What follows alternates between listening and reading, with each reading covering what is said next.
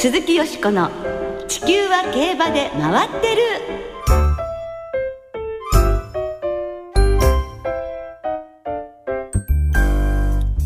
皆様こんばんは。お元気でいらっしゃいますか？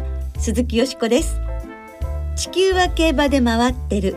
この番組では週末の重賞レースの展望や競馬界のさまざまな情報をたっぷりお届けしてまいります。今日も最後までよろしくお付き合いください。そして今宵ご一緒してくださるのは大関俊アナウンサーです。こんばんは大関です。よろしくお願いします。よろしくお願いいたします。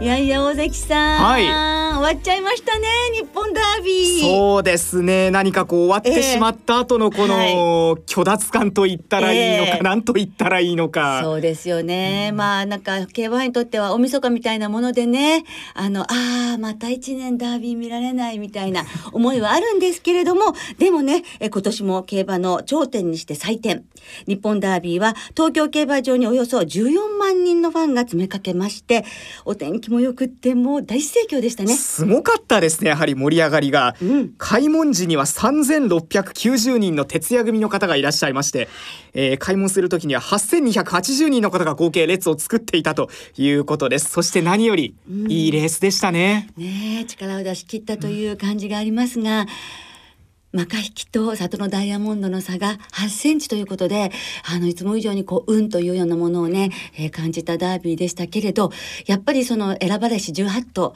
力を尽くしたということでね、やっぱり胸に響くものがありましたね。そうですね。川田騎手も悲願のダービージョッキーの仲間入りと。えー、はい。そして上がり3春のタイムが1着の馬から9着の馬まで33秒台ということで、この後もレベルが高いとこの世代言われてましたが3歳馬がどんな活躍するか楽しみですね本当ですねまあ5着までは皐月賞と同じメンバーだったということですからその皐月賞組に秋になったらね他の馬たちがどのように成長を見せて戦っていくのかっていうのを今から楽しみにしたいですね。さて今週は東京5週連続 G1 シリーズの最終戦安田記念が行われ2歳戦もスタートいたしますです来年のダービーに向けてここからと。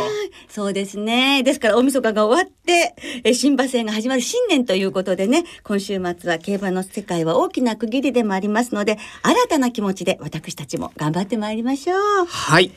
さあ今日はこの後のコーナーはよしこさんと小林アナウンサーの進行でお聞きいただきましょう鈴木よしこの地球は競馬で回ってる。この番組は JRA 日本中央競馬会の提供でお送りします。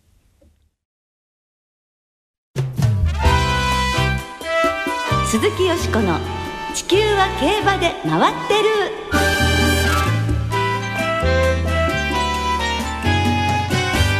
TIM レッド吉田さんが語る競馬の魅力ということで先週に続きお笑いコンビ TIM のレッド吉田さんをスタジオにお招きしてお届けいたします。先週は日本ダービーについてお伺いしましたが今週は競馬の魅力について語っていただきたいと思いますはいどんなところに惹かれているのでしょうか？それではご紹介いたしましょうお笑いコンビ TIM のレッド吉田さんですこんばんは。こんばんは。ワシントン。よろしくお願いします。私が今日は言わなくちゃダメだいや、よしこさんが言っちゃダメですよ。あ、ダメ。言うキャラじゃないんで大丈夫です。全然。はい。いやいやいや。よろしくお願いします。はい。今週もよろしくお願いします。えもう一週間止まりました。いやね。いい場所ですね。はじめけさん。パワースポットです。よろしくお願いします。よろしくお願いいたします。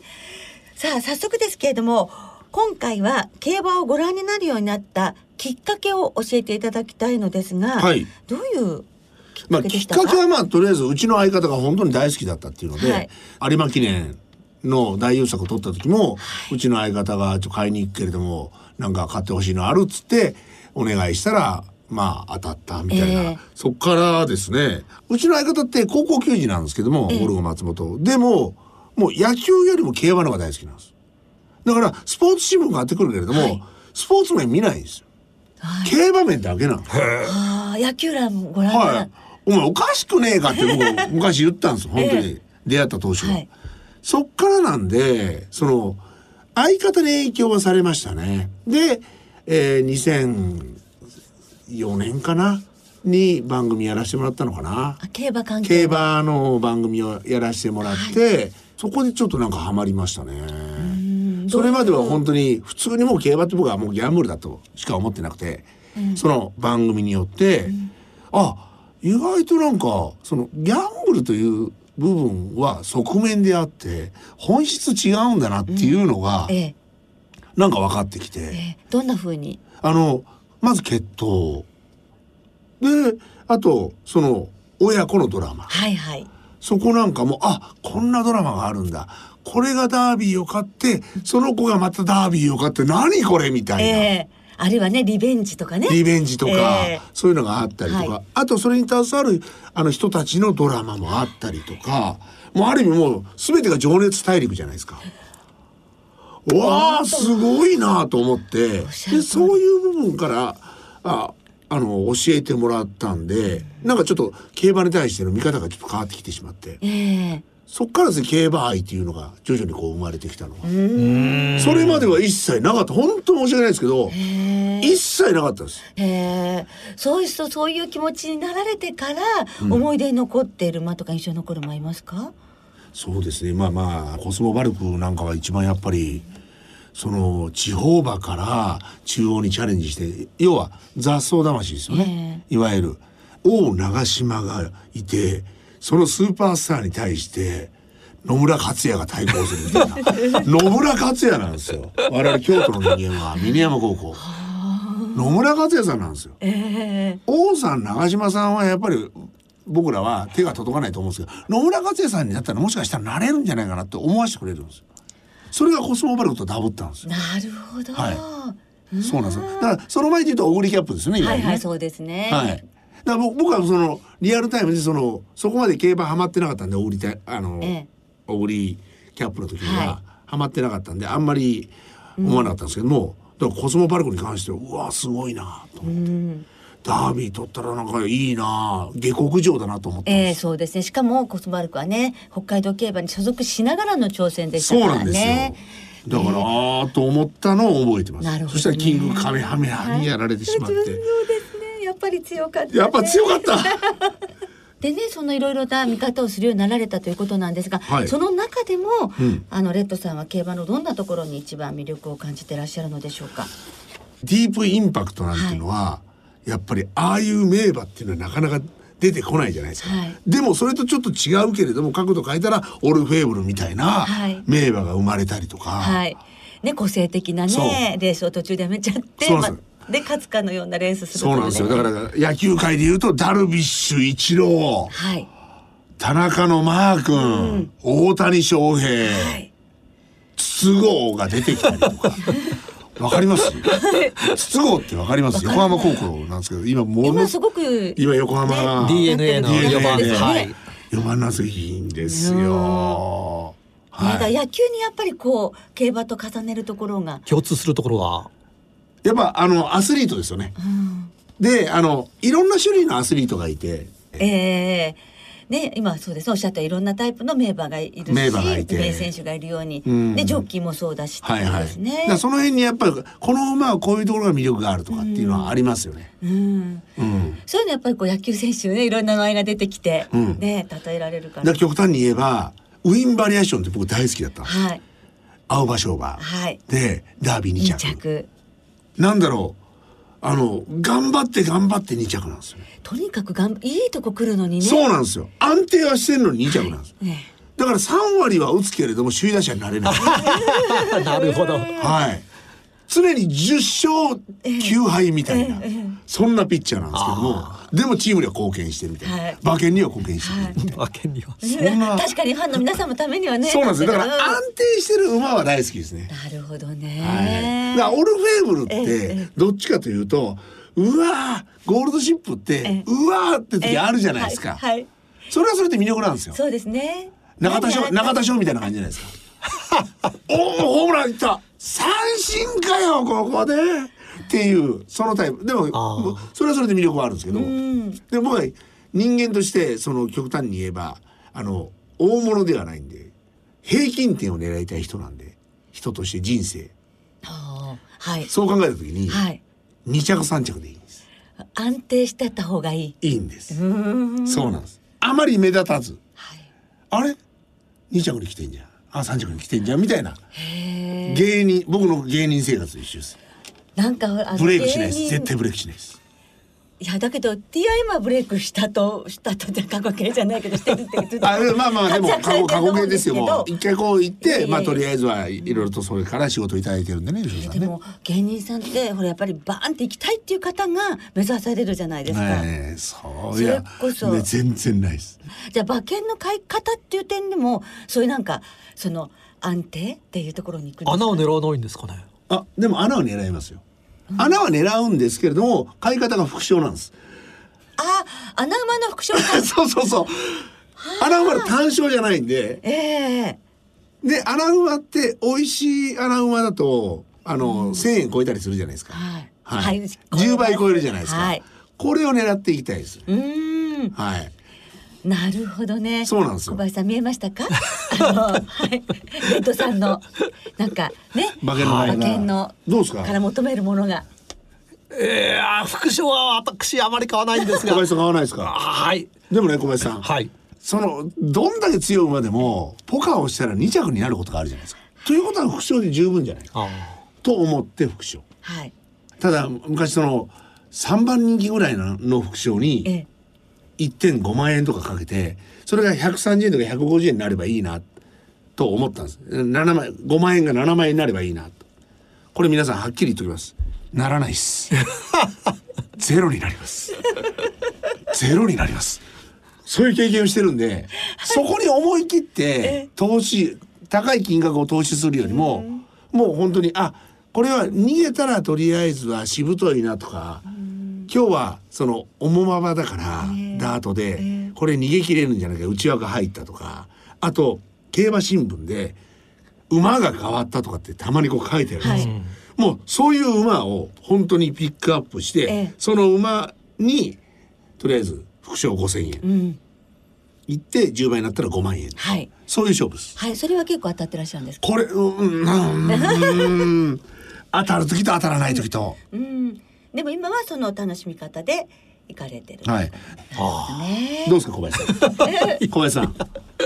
自分の会話でやっぱちょっとせこいですか？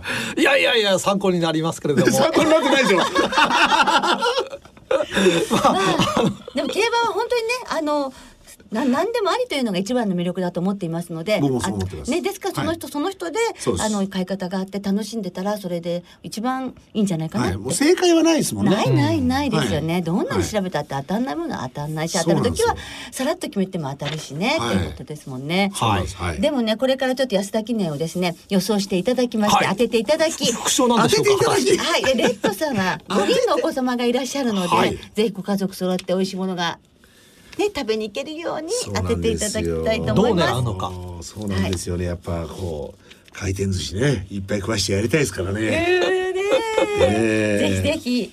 穴馬として去年三着に来たクラレント。はい。僕これの副賞を買おうかなと思ってます。去年じゃ当てられたんですか？はい、去年買い買いました。えー、クラレントは。クラレントは東京合うだろうと思ったんで、えー、はい、はい。そしたら見事に来たんで、うん、はい。まあ一歳年重ねましたが、はい。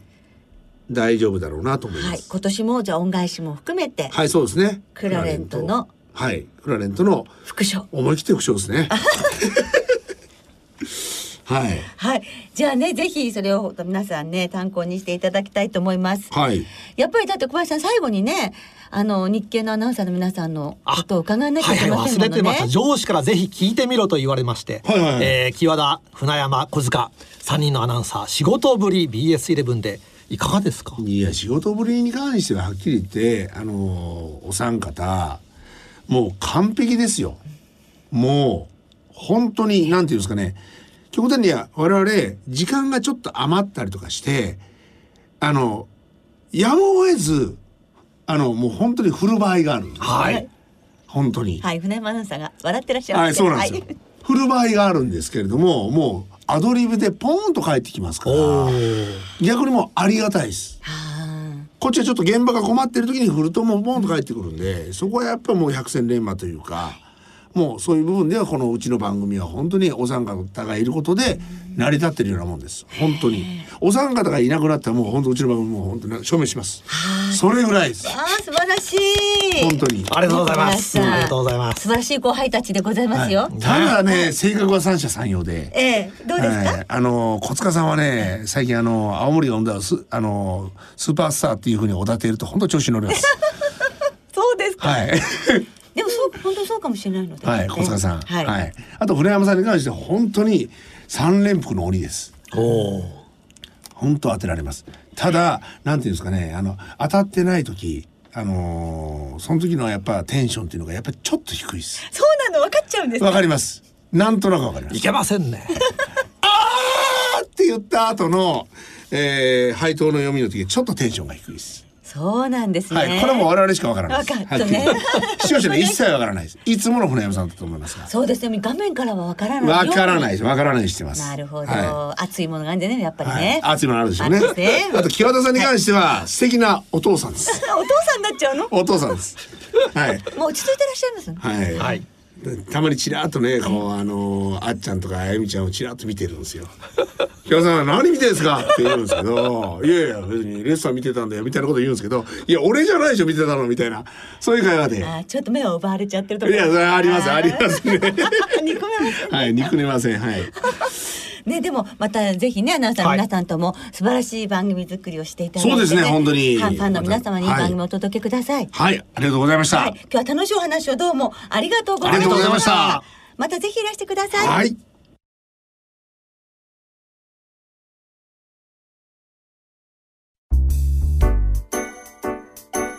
鈴木よしこの地球は競馬で回ってる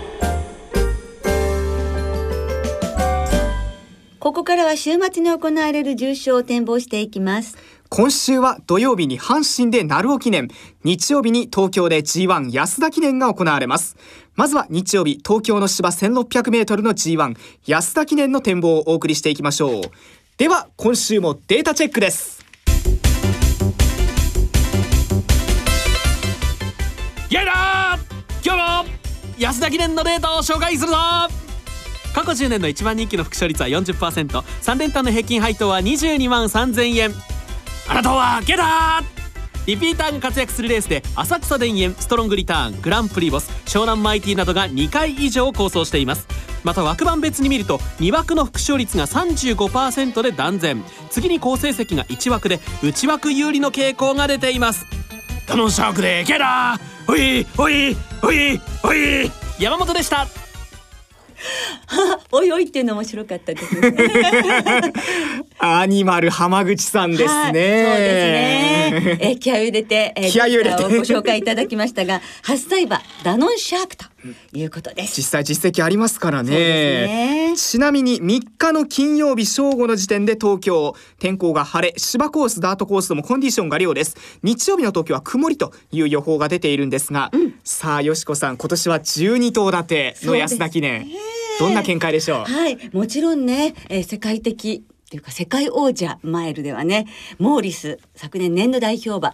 だってもうずっと G1 もね4連勝中ですからね出たのが全部 G1 それ重賞は5連勝中。全部で7連勝中。すごいですよね。まあモーリス去年朝記念ね勝ちまして連覇かかってますけど。いやここはもうねモーリス中心は硬いのではないかと思います、はい、そしてやはりリアルスチールにもあの外国のねで使ってきてますので敬を表するべきなのですが私は復活というのをテーマに相手は一昨年の皐月賞馬イスラボニータ。さらにその前の年のロゴタイプこの2頭をね注目しています。イスラボニータは6勝中5勝を左回りで上げていて特に東京の 1600m か 2000m では4勝して3着3回ですからね、はい、もう本当ドンピシャリの舞台なんですよ。で調教も良かったですしなんとか復活。なんとね2年1ヶ月16日ぶりの G1 の勝利となりますねイスラボニータが勝つと。ロータイプが勝つと3年1ヶ月22日ぶりの G1 勝利ということになります。ロゴタイプは先週の調教がものすごい良かったんですよね。まあ、金量58キロね、2人とも、2人ともって2頭とも、まあ、あの勝ってなくても実績はありますので、その2頭に流し、あと、ディサイファー。初めてのマイル戦。はい。でそうすると山ニーゼファ以来24年ぶりらしいんですね。はい。初めての1006マイルので、えー、勝つと。はい。というわけであのモーリスから4番6番9番この3頭に生まれんとワイドで流します。はい、はい、上関さん。私はですね、はい、狙ってみたいのは7番の里のアラジンですね。はい。とにかく前回が強かった。強かったですね。もともと1004より1006の方がいいという陣営からのコメントもありますし、はい、えー、里野の里見オーナー先週はダービーで悔しい思いをしました、はい、そのダービーでマカ引きに乗っていた川田騎手は今度は里野の馬に乗って、うん、里見オーナー悲願のダービー制覇なんてドラマないかなと。そう、悲願の G1 制覇ね。そうですね。うん。そうですよね。あんだけ持ちになっててね、なんとか G1 をっていうね、えー、本当ファンの応援もね、ありますよね、ね、そろそろいいんじゃないかなと思いますので、うん、里のアラジンの単勝を買って応援しようと思います。なるほど。いいですね。それも。はい。があります。続いては、えー、土曜日に阪神競馬場で行われる芝 2000m の G3 宝塚記念につながるステップでもあります鳴尾記念を展望していきましょう、はい、ではこちらもデータチェックですおおおお強行奈良記念のデータを紹介するぞ6月に開催されるようになった過去4年の一番人気の副勝率は 50%3 連単の平均配当は9万7000円頭数が揃わないのに意外に高配当だゲラー過去4年で3着以内に入った12頭の前走を着順別に見ると3着以内だったのはわずか1頭だけ。半分の6頭は2桁着順に敗れています。また年齢別に見ると12頭中9頭は4歳と5歳。特に4歳馬の副勝率が67%もあり若手優勢です。山勝エースでケラーケラーケラーケラー。山本でした。おいおいおいおいおいおいおい。吠えてます。吠えてますね。はい、気合入ってますね、はい、山勝エースでした。先週データはね、魔界引き当ててますからね。ええ、皆さん本当参考になさっていただきたいと思います。さあ阪神競馬場なんですが3日の正午の段階で晴れ芝涼だと涼なんですが、えー、土曜日の阪神曇りのち一時雨、えー、日曜日も曇り一時雨という予報が出ています、はい、ちょっと天気微妙なんですがさあよしこさんいかがでしょう？こちらはですね2000メートルになればということ山勝エースを褒めします。10番ですね。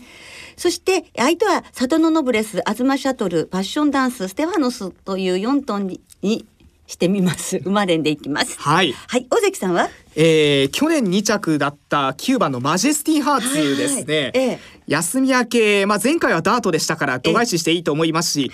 とにかく森一馬騎手に頑張ってほしいという狙いも多分にあります。はい。9番の。マジェスティハーツ。の、えー、単服で。単服でね。単勝なら結構な配当になるんじゃないかなと思いますので森騎手頑張れ。そうだ大関さんのそのなんか応援の熱い気持ちが伝わってまいりました。ちょっとねあのデータチェックがあんな感じですから頑張ってみました。はい。さあそれではリスナーの方からいただいた予想もご紹介しましょうね、はい、お願いいたします。はい、えー、ムーンレディの2014さん。今年の安田記念は第三者の厳しい目で見てもモーリスは揺るぎないと思います。誰だろう大誰だろうね。はい、相手探しでしょう、はい、おすすめはロサギガンティアです、うん、デムーロ騎手の圧倒驚く強襲でモーリスを追い詰めてくれることでしょう。もちろんイスラボニータも応援しますいいぞ。中堅さんモーリス本命ですが安田記念ワイドで密かに狙っているのがクラレントです。おレッドさんと一緒だ。おマイラーズカップで3着と古豪健在をアピール、去年のこのレースで3着。構想を期待したいですと、はいそして札幌開幕まであと8週3先週のダービーを現地で見てきたんですが非常に満足です、うん、来年もあの場所に行きたいです、鳴尾記念は山勝エースが1枚抜けてるんじゃないでしょうかと、うん、そんな予想が届いております。はい皆さんどうもありがとうございました。ありがとうございました。来週はエプソムカップマーメイドステークスの展望を中心にお届けいたします。お聞きの皆さんの予想もぜひ教えてくださいね。お待ちしています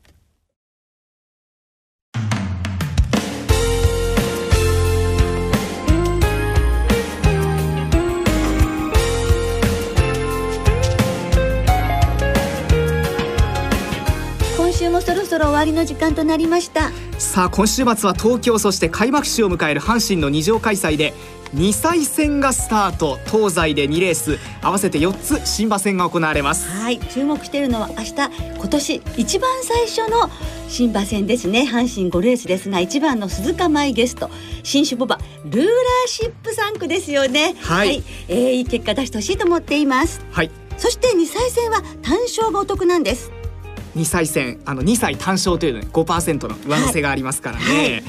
明日6月4日の土曜日から9月の4日まで2歳戦全場全レース。これは新馬戦未勝利戦オープン。合計184レースの単勝を対象に通常の払い戻しに売上の5%相当額が上乗せして払い戻しとなります。はい。明日から始まる2歳戦。私もですねやっぱりね単勝でこれを応援したいなと思います、はいそして昨日宝塚記念ファン投票の第2回中間結果が発表になりました。1位がおよそ4万7千票集めました北サンブラック。その後2位がラブリーデイ。湘南パンドラゴールドアクターとその後続いています。はい北サンブラックが1位ですね。はい。どうでしょうか？投票期間は今度の日曜日です。6月5日までなのでお早めに投票してください。豪華商品も用意されています。皆さんふるって投票いたしましょう。では存分に週末の競馬をお楽しみください。安田記念もお楽しみください。お相手は鈴木よしこと。大関俊でした。また来週元気にお耳にかかりましょう。鈴木よしこの地球は競馬で回ってる。この番組は JRA 日本中央競馬会の提供でお送りしました。